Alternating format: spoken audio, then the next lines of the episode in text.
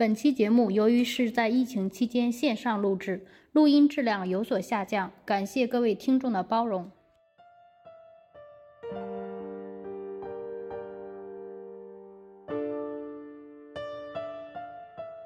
那我可不可以不要脸的说一句，我们在救动物，也在救人，对不对？是。那但是但是，当然，动物的命，动物的命比起这个人的精神状况，可能这个一条生命肯定是更为重要，摆在更更前面。所以说，我们要把这件事情从源头上面就就停掉它，不要让他们有机会去接触到这种小动物。没错，没错。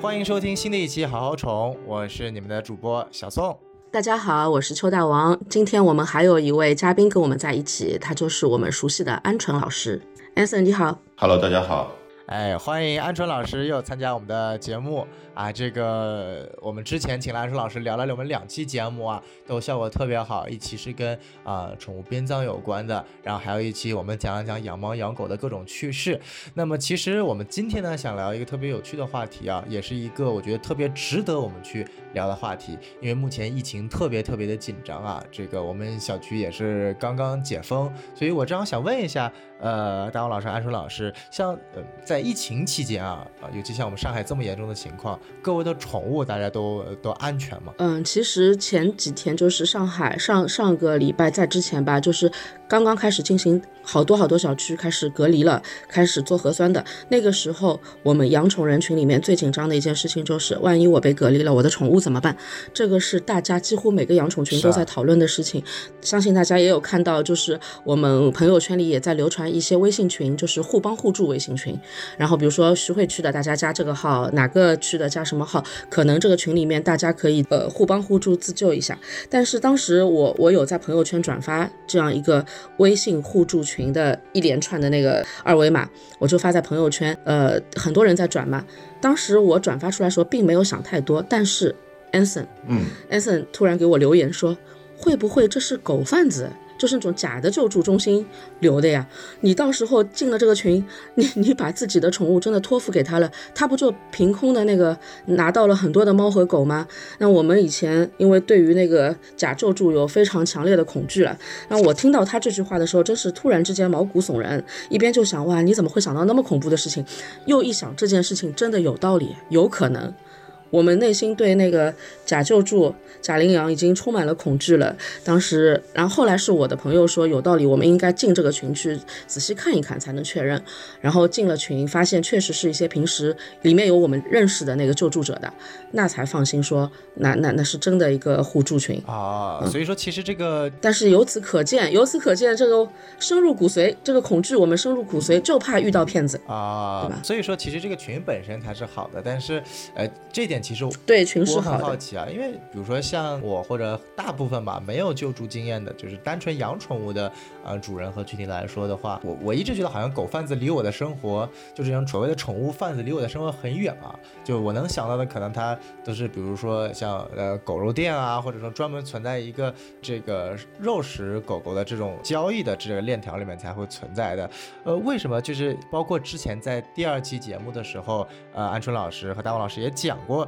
类似的事情，就是为什么对于像你们这样的比较有经验的救助者来说，呃，这种假的呃救助站，或者说就是所谓真的狗贩子的地方，真的有这么猖狂这么多，然后会骗很多人过来，呃，救助的人过来把宠物送过去吗？其实我们就只要有经济利益在，就会有人去做这个事情，而且他可以长长期以往的去坚持的做，很执着的坚持的要去赚这个黑钱。为什么？因为他赚头很好，他有的赚，他。可以一而再、再而三的换名字。从我我和鹌鹑十几年前认识的时候，他可能叫这个名字。这十几年里面，他改头换面过很多很多次，人就是那么几帮人在做。前两天我们发现，嗯，就是之前我们也在我们几个的小群里面有讨论过，我朋友的朋友救助了一只小猫，送去了一个救助站，然后他发了朋友圈，可能是来分享自己的这个做了好事的喜悦的时候，那我们有经验的朋友就告诉他说。完蛋了，要命了，你被骗了，那个是个假的救助站。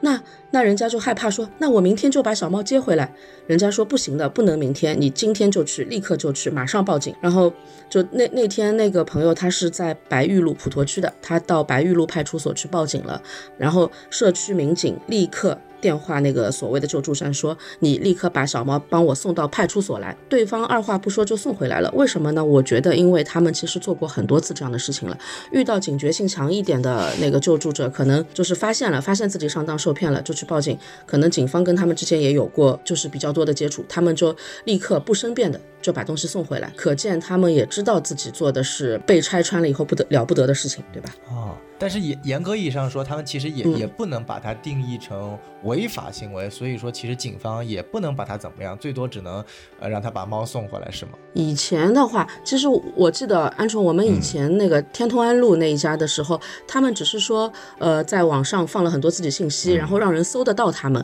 说，然后很多没有经验的救助者以为我捡到猫狗送到他那边去，他会免费接收，然后我们呢也一直在网上宣传说。没有什么救助站会免费的接收你的动物的，因为真正的救助者自己的钱都不够花，都不够用，经济很紧张，不可能说我还愿意免费接收你的。只要免费接收，肯定是假的。但这次白玉路的这个警察帮忙追回追回来的这个案例里面，我们我们知道了什么呢？他们现在变狡猾了，他们也收钱。他们跟救助者说：“你得给我几百块，三五百块钱可能，或者五百块、八百块的，我来帮你安置这个宠物。这样的话，那可能按照我们以前的逻辑，这个应该是一个真的救助站点。结果就变成他们可以赚两两批钱，先拿了你几百块钱，然后这个小动物它也不会放掉的，它到时候再卖掉。就如果有有品种的，它有它的卖法；没有品种的，它也有它其他的卖法，就是不能细想的，很吓人的，就是说很邪恶啦。那。”就是对于我们很多普通的没有经验的好心人来说，你以为只是春天在路边救了一个小猫小狗，但是其实后续有很多的陷阱在等着你。我们是不能相信，在这个方面不能相信搜索引擎的，切记不要相信搜索引擎。你可以发朋友圈，因为我们每个人的朋友圈里可能或多或少有一些了解救助的情况的人。然后，呃，或者你哪怕什么都不知道，就凭本能送宠物医院。宠物医院的医生也会指导你怎么样去做后续的事情，但是我的原则是千万不要相信搜索引擎。呃，我就是想说，大家如果在听这这这期节目的时候的现在，如果手头边上有电脑的话，大家可以打开我国的第一大这个搜索引擎，我就不不说我我就不说是哪一个了，但是呃，对我就不用说了，大家打开，然后直接搜索四个字关键词，叫宠物救助。然后在它的现在的第四条就会出现有一个叫上海宠物领养救助这样子的一个网站，然后当你点进去以后，它里面有啊领养救助经验，还有关于他们，然后说他们是成立于二零零四年啊十几年来帮助数千流浪动物找到了自己的家园，然后店它的店铺名称叫。上海宠物领养救助基地店铺地址上面写的是上海市静安区江宁路长寿路，但是在下面的关于我们的这个描述里面，它的写的是开车导航要到墨玉路和富康西路的交界处，啊，已经是要快要到嘉定的，就是十一号线兆丰地铁站的这个这么这么一个地方。然后所有的电话客服只有一个所谓的叫汪义工的一个电话，然后呃，如果我没有记错的话，这个电话号码好像十几年前就是这个电话号码。义工的这个电话也是一个一个手机嘛，然后呃，当时的时候我们有过一个经历，就是我们很想去确认一下这样子的一个救助。救助基地、救助中心，它是一个什么样子的一个运营的机制？我们当时其实并没有想要去把它评判为说你是一个骗子，或者说你是一个假的。所以说当时我们就呃也是装作说我们自己有一个宠物需要这个救助，然后就到了他们的这个所谓的办公室，然后当时的体验就非常非常的不好。啊，这个一一个小小的办公室，你进去以后，里面全部都是猫狗，然后巨大的金毛被放在一个非常小的一个笼子里面，然后里面也都是那个猫狗的这个体味，然后夹杂着这个排泄物的味道，混在一个很小的房间里面。然后当时就出来一个所谓的负责人，说他是来接待我们，然后他问我们是什么意思，我们说我们是有一个狗想要救助，然后他说那你就把地址告诉我们，我们会去接的。那我们说我们想要这个所有的狗是送到你们这里来关着吗？他说不是，我们另外还有基地的。那我说我们想要去看一下你这个基地可以吗？然后他们说那不行，基地这个不是不给你们看的。那我说那你们把这些狗关在这里的目的是什么呢？他说这些狗是准备带领养的，就是如果你想要领养的话，你就要到这里来，就是就就可以到这里来把这个狗给接走。那我说那你们这个领养是什么样子的机制？他说领养那你就得出钱嘛。我们这个帮你这些狗都做了这个类似于驱虫啊、检测啊这些东西嗯，驱虫那我们不能白出。这些钱要你们来出，所以说你们得把我们这个驱虫和体检的费用先给付掉，你就可以把狗接走。那我说这些狗你大概要多少钱？他说总归是八百到一千左右吧，基本上就是这样子一个费用，你出了这个钱就可以把这个狗狗给接走了。根据我们的这个当时的评判，基本上就是这都是狗贩子，因为呃我们当时的领养是完全免费的。然后我们当时所有帮这个狗狗做，不管是做绝育还是做驱虫检查，所有的这个费用全部也是源自于等于说社会上面的大家的好心人的一种捐助。然后他们的捐助基本上就是我们就是专款专用的，对，呃，多少钱，然后就是给到这只狗狗身上。然后我们甚至当时有一些比较危重的狗，会单独开一个链接，就告诉大家说这个链接是专门给这只狗救救救救命用的。啊，所以说，像他们这样子的机制，而且，呃，包括当时那位的，我不太喜欢以貌取人啊，但是这个我到现在都还记得当时那位的整一个的那种谈吐，整一个的那个样子，就就就非常像一个狗贩子，啊，但是，呃，这个我这个是不对的，但是只是可能是因为我内心的这种，呃，厌恶的感觉，给我自己造成的这个评判的一种一种偏差而已，但总之。后来陆陆续续、陆陆续续又收到了大量的身边的这些呃救助的人给出的一个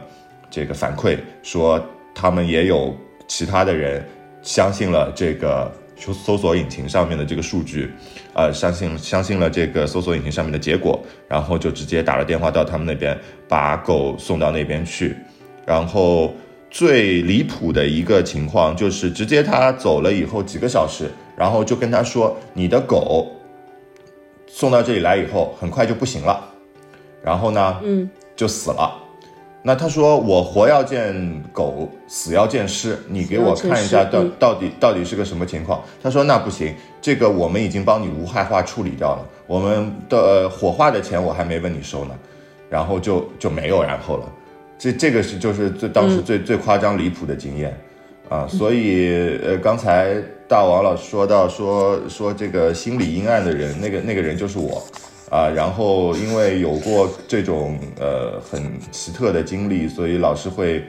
把这种很抓马的剧情想到这个上面。当然，这个是最好的情况，是在疫情当下有很多好心人愿意为了救助家里面的这个被隔离的这个宠物。啊，这个是特别好的一个事情，所以我觉得这个是好人之间的沟通，这是好人之间的我觉得这个世界上还是还是阳光的东西比较多，所以呃，我只是想把那个阴暗的东西分享给大家，让大家知道，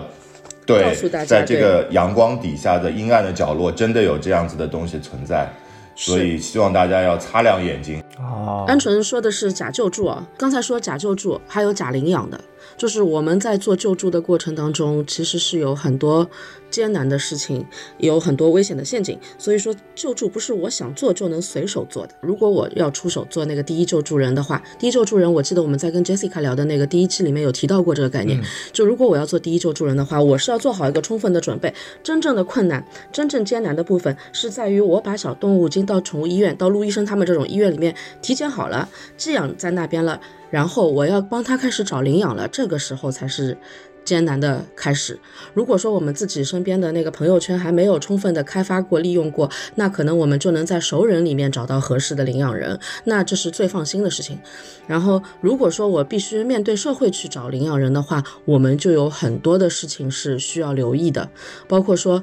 这个小宠物，不是说有人说我想领养它啊，你自己去宠物店接。就可以的，你必须要做到自己送猫上门。我我远的时候，我送到过昆昆山、苏州，就就是直接就送上门。为什么？因为我要看到亲自看到你是不是一个正常人、正常家庭，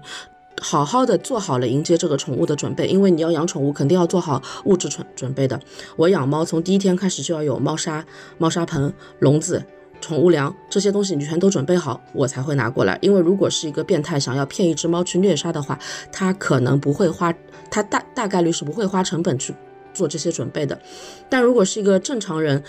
知道了可以领养，他想做一件好的事情来领养一个猫的话，他会很认真的准备好。这个就是为什么我们强调一定要送猫上门。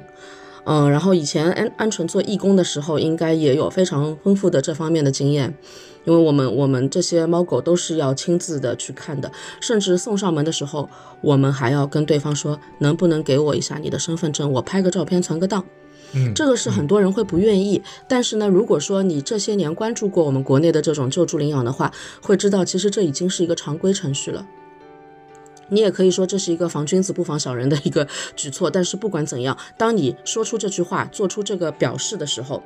如果对方真的是个坏人，对方是想要骗一个小动物去虐杀的话，他应该知道我碰到难搞的人了，我应该放弃了，因为他会发现你是一个很难搞的、要求很高的、很龟毛，要检查这个检查那个，嗯，就是有有很强的这个保护动物的意识的人，那他就会觉得我来欺骗你的话，我的犯罪成本太高了，我还是放弃吧，我去找一些好骗的人去骗他们手里的猫狗。那所以说，如果我们要对自己手里的救助的小动物负责的话，有一些难听的话，我们必须得去说；一些看上去很苛刻的要求，我们必须得去提。对吗？然后一些看上去很麻烦的事情也必须去做。呃，如果说我们听众当中有朋友就是过去没有这方面的救助经验，但是很愿意将来在看到小动物的时候伸出援手的话，希望你听到这一段的时候不要感到害怕，不要因此而退缩。但是也也需要知道这些事情是你需要去做的。嗯嗯嗯嗯，这个我觉得一定要，这个很重要。然后我我特别想有一点啊，就比如说像我们身边很多朋友，包括我自己啊，其实也是在呃。跟大王老师，包括安春老师的沟通当中，我们慢慢意识到，就觉得自己也可以作为一个就普通人个人，呃，去慢慢去关注或者是去实施宠物救助。但是，呃，像刚刚安春老师提到，会有这样的一些机构，它是骗我们的。那我们应该是怎样的？就比如说，不能看。呃，这个搜索引擎，然后不能去关注这样的骗子的，那我们应该怎么样正确的去通过哪些渠道去找到正确的救助机构，或者说呃领养机构，呃才能就比较好呢？其实没有特别，就是呃正规的叫救助机构、领养机构，呃，即使在我们当时的这个组织也是啊民间自发的。其实你说。大家有这些机构的呃这个联系方式，其实到最终联系到的还是嗯每一个个人。然后呃当时为什么能够去接收一些大家的捐款，其实也只是在这个呃非常不正规的一个操作。其实它就是一个淘宝的一个链接，大家会公布出来最近需要救助的这些动物的信息。然后大家就在这个淘宝链接上面就拍拍一个多少钱，就你拍一个五十块钱，就相当于你给这个动物捐助了五十块钱的专款专用的一个一个一个资金。那其实这还是一个非常不专业的一个操作流程，但是至少做到了一点，就是所有的动物它得到了专款专用的资金的救助。但是如果说你说现在要有一个机构，它要去。呃，设想一下，它是一个社会组织，它要能够在呃二十四小时能够应对你的呃所有的这个这这个这个要求。就比如说我在哪儿有一只猫，有一只狗在路上在流浪，甚至于受伤了，然后这个组织要有这个车辆、有人员到现场把这个猫和狗救了，然后再送到医院里面去，还要再去负担医院的这个成本，然后这个本身就是一个非常呃大的一笔开销。那这个机构本身背后的这些资金是没有没有人来给他们提供的，而且整一个这个机构它是不能够自己造血的。所以当大家想明白了这个商业的这些机制之后，大家就可以理解为什么中国现在没有专业的流浪动物救助的组织，因为这些组织很难自我造血，它没有办法让。这个里面的所谓的员工啊，有一份自己的每一天可以日常生计的一个一个工资，他嗯也不可能去对其他的设备这些东西做一个日常的采购，他的资金来源是呃可以说是没有的。所以说当年因根据这样子的情况，我们才提出了说就是第一救助人质。那当时也有很多人来。来来 challenge 我们，就是说，他说，那你们这个组织的存在的意义是什么？所有的钱都要救助人自己出，那你这个，你你你这是只不过就是钱我们来出，然后你们来赚名气。那我其实当时也很很无奈啊，只能苦笑一下。这个这个，因为我实在是想不出更好的一个商业运营的一个一个模式。来取代这样子的这种第一救助人的一个一个一个模式，对，所以而且其实你可以反驳他，你可以说我为什么要这个名气呢？我赚这个名气有什么用呢？是为了你们把更多的猫狗塞给我，我来我去出力处理吗？对吗？这个名气没有用的。对，所以我知道这个事情，其实在大家的心目当中其实是根深蒂固很长时间，直到呃大概在去年的夏天的时候。我在拍摄那个宠物的纪录片的时候，还是有拍到有人路边救了狗送到了医院，还在问说啊，那你们医院有没有什么相应对口的这个流浪动物的救助组织，能够来上门来接手这只狗？那就是当时我听了以后就觉得这个话无比的熟悉，因为当年，呃，十年前的时候听到好多好多。几乎一直都要听到这样子的人问出这样子的问题，那就是首先他在路边救助，他已经是一个很好心的事情了啊。有很多人可以，我可以选择不管他，但是你你要想，如果你救完了以后，如果你在路边看到了一只猫狗，救了它以后，你就要为它负责下去，至少要负责那么一小段的时间。那其实我觉得这其实是抬高了一个门槛的。那我但是现在在中国的现状。你抬高这个门槛就是必须的，因为如果不抬高这个门槛，你前面的救助可能就没有人管，可能这些流浪猫狗会落到一些别有用心的人手上。后期如果你不抬高这个门槛，就像大王刚刚讲的，如果我们不设置那么多屏障的障碍，不让他们去填那些表格，不记录他们的身份证。不到他们家里面去家访，甚至于领养完了以后的一个月、两个月，可能还要定期家访。所以说，呃，没有这个流程，这个小东有一个很好的归宿。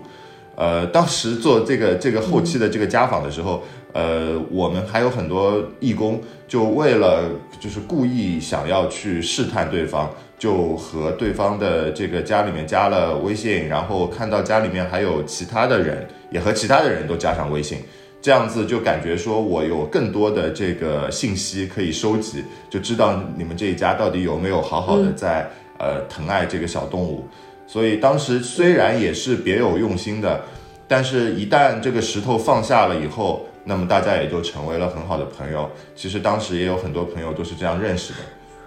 哦。其实你们知道啊，就是我们刚才所说的设置高一点的门槛，比如说你必须送猫上门什么，即使你做到这一步，你甚至还是有可能会遭遇到一些经验比你更加丰富的坏人。你们记得大概十年前上海那个虐猫女周颖嘛？那个时候可能小宋年纪太小了，还不太关注这方面。就是虐虐猫女，一个一个一个中年女性，她是虐猫群里的一个首脑人物，有很多的粉丝。线下的工作可能就在某个超市做做收银员，这样的，就是看上去很正常、很普通的正常工作，但是她私底下是一个虐猫拍视频的这样一个人，非常的可怕，上海人。然后那个那个时候，大概十来年前，在上海掀起过轩然大波的，至少在我们的这个圈子里面啊，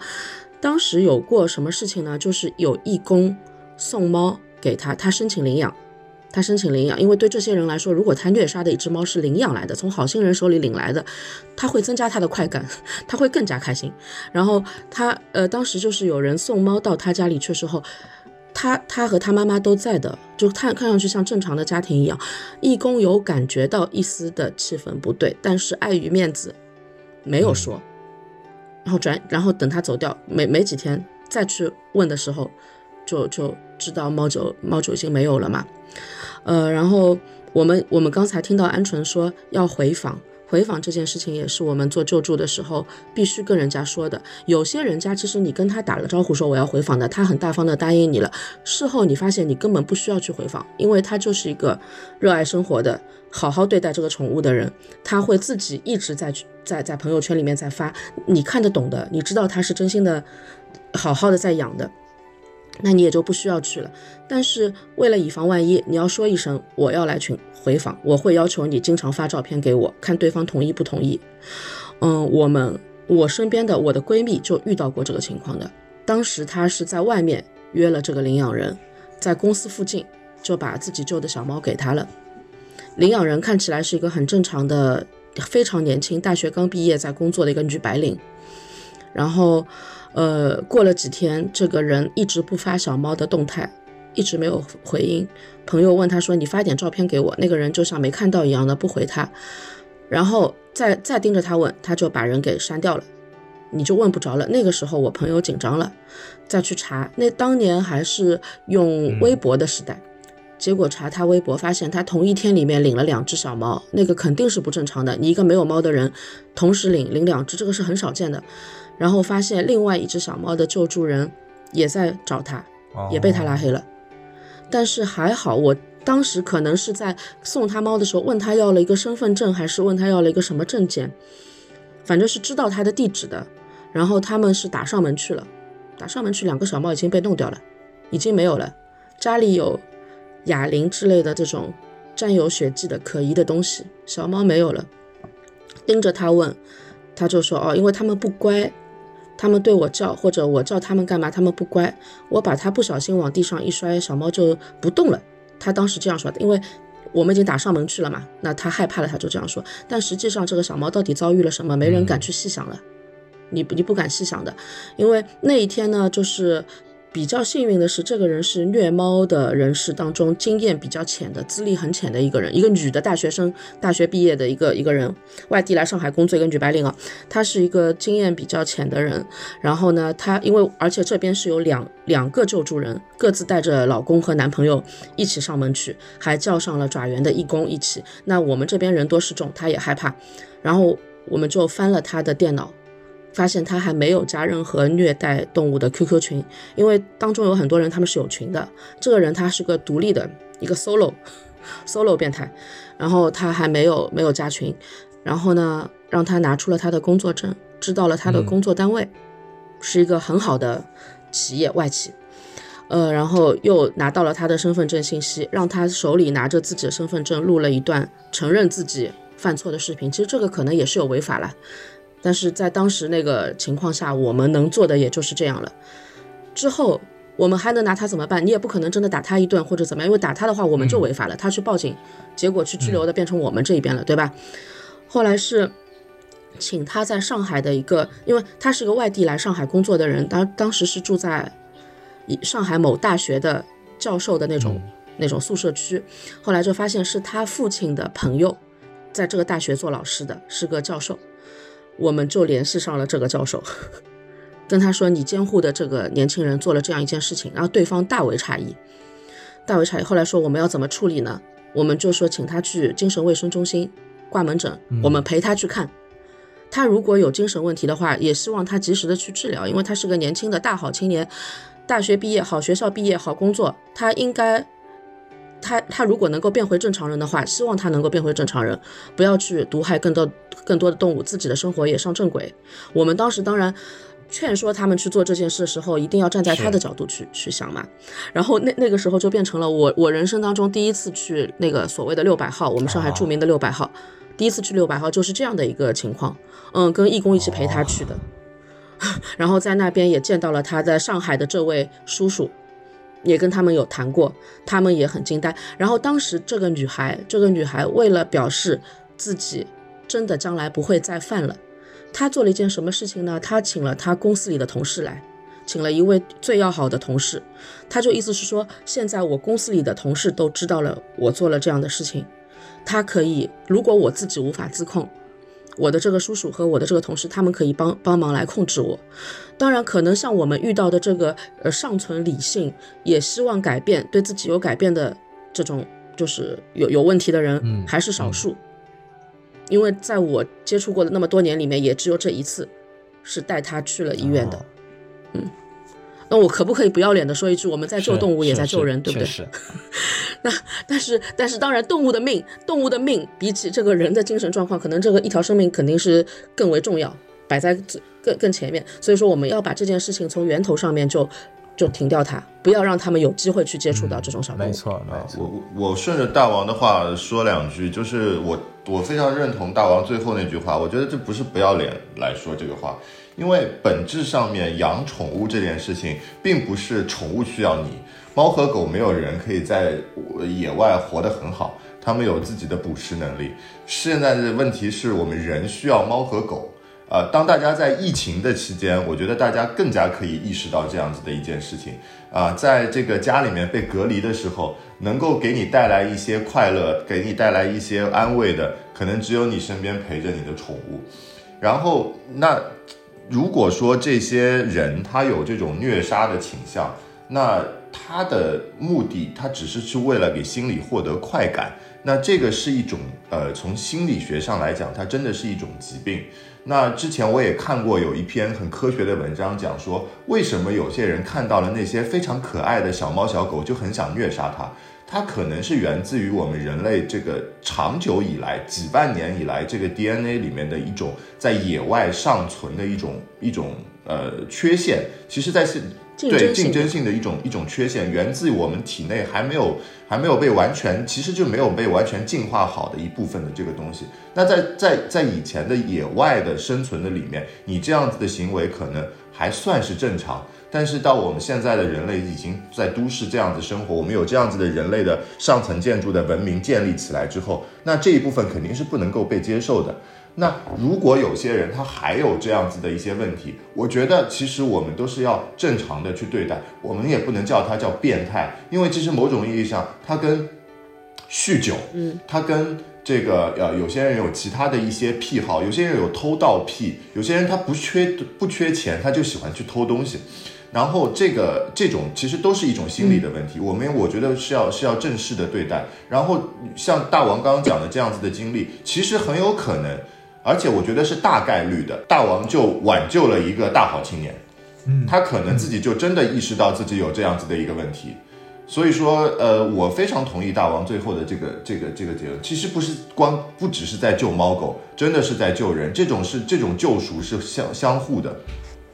没错，没错，而且我觉得在那个案例中特别难能可贵的一点就是说，呃，除了可能这个当事人本身他有意愿改之外，他的那个所谓的大学教授的叔叔也很关键，因为我们就可能就不说以前了，就说最近有很多我们听到的，不管是虐猫、虐狗、虐待动物的案件里面当中，你去跟他的所谓的比如说长辈啊、父母啊、监护人啊、家属啊去跟他沟通，他们的反应是。no，我不管，我觉得那很正常，或者说那只是一条宠物的生命，动物呀，对吧？对，就是这个是让可能就是呃，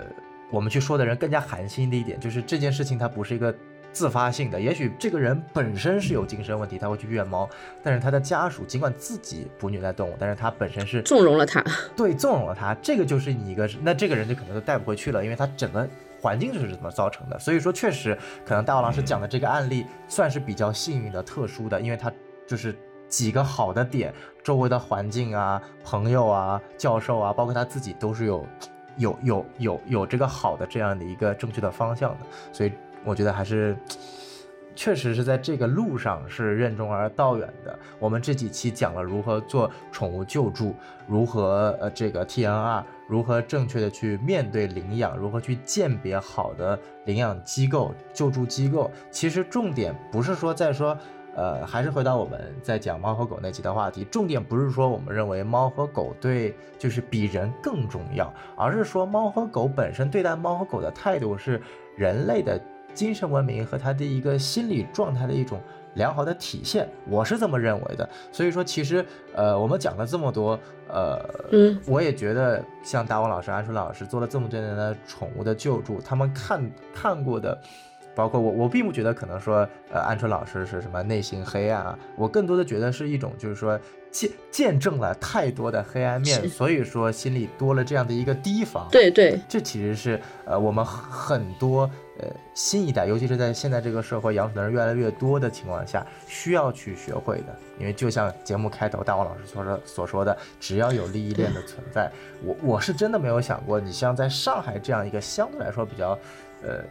大都会的一个城市存在，居然真的，我我我我我做我这期录节目的时候，就安春老师一说，我查我就查，我这还不是第四位，安春老师说的是第四位哦，我这就是放在第二位，第二位人，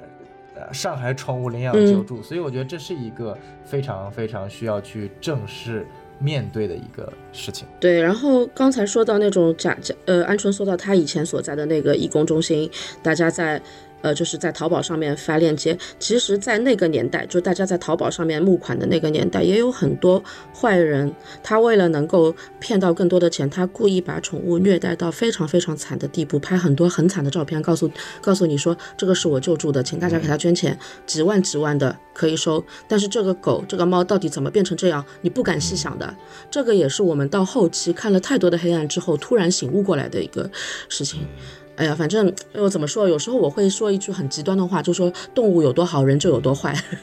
对吗？按说我们心里面可以这样想。当然，这句话我们今天对听众来说的话，政治上是不正确的。但我相信，如果说你看到的事情足够多的话，你偶尔会难免心里面会有这样的一个感慨的。没错，我另外就是想想想多多说两句，补充一下，就是我觉得，就是现在的这个整体的这个。大的，大家对于宠物的这种热爱，这种这种爱，我感受到就是它是与日俱增的。大家对于就是养宠物的这种热情，但是另外的一点其实是，呃，我们有没有想过，就是其实养宠物是我们人类社会的一个上层建筑的东西。啊，我知道有很多人听到这个言论以后会会跳出来跟我说，他说你就不就养条狗吗？你给我扯那么高，什么上层建筑？上层建筑是文化艺术和法律这些这些东西的这个范畴。为什么你养一条狗、养一只猫，它是一个上层建筑？因为我说我的这个这个这个理论其实是呃为我们身边的现在的中国现在的这个现状、中国特色的现状来定制的，就是说，因为我们的这个。国家目前它没有一个相应规范的动保的这么的一个机制，呃，我们国家目前相对对于动物的这些东西的法律尚不完善，那我们所有的人都在靠着我们自己的道德来约束自己对于动物的态度。我们所有的这些救助的这些义工，直到现在在做 TNR 的这所有的这些人，他们完全是凭着自己，我可以说他就是信仰。他不是有任何的利益，它就是纯粹对于动物的爱在做这个事情。所以说，这些所有的东西，它没有东西约束，它就变成了跟文化、跟艺术一样的，它就是一个上层建筑。你纯粹就是爱它，你纯粹就是对于动物的爱去构建了你自己的心灵的这个上层建筑。所以我觉得，如果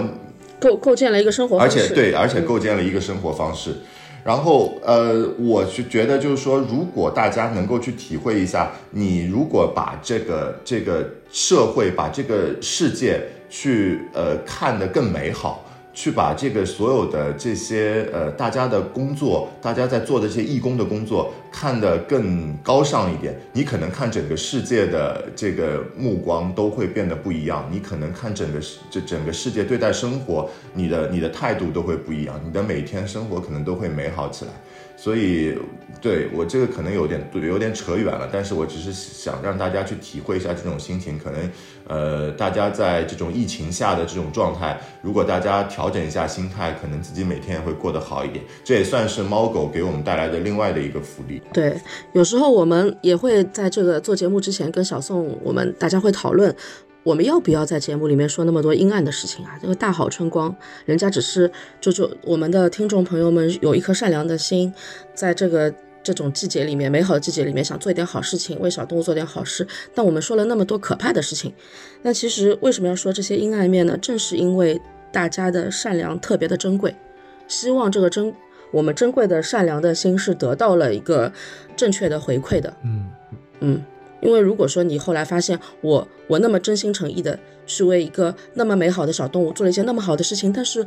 我被坏人骗了。这个结果竟然是对大家都不好的，因为这样的话对我们来说也会有一个，呃，持续的一个心理伤害的。所以希望所有的珍贵的善良。都能得到真实，对吗？所以我们才要说这些事情给大家听。然后也非常感谢大王老师和鹌鹑老师今天能有这个机会跟我们分享这么多。其实我相信你们也不愿意再回想，也不愿意再重提的很多阴暗的故事。那我们这期节目，呃，其实重点不是说把这个阴暗的故事告诉大家，而是借这个阴暗的故事，这些以前真实发生的案例，告诉大家应该如何正确的啊，不要用哪些手段，而且应该用什么样的心态和方。方式去做宠物的救助，去做宠物的领养，尤其是在这个疫情阶段，大家的呃内心啊、精神状态啊，都相对的会受到一些波动的情况下，我们应该更多的想的是宠物能够帮助我们什么，而我们能够去为宠物回馈到什么，呃，这些可能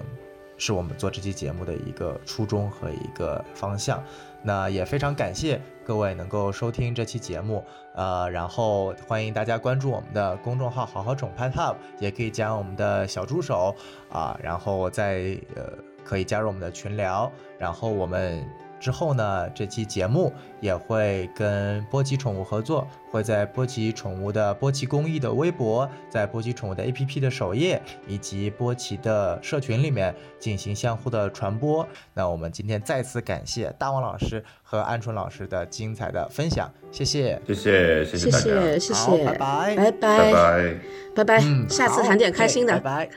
好，拜拜，拜拜。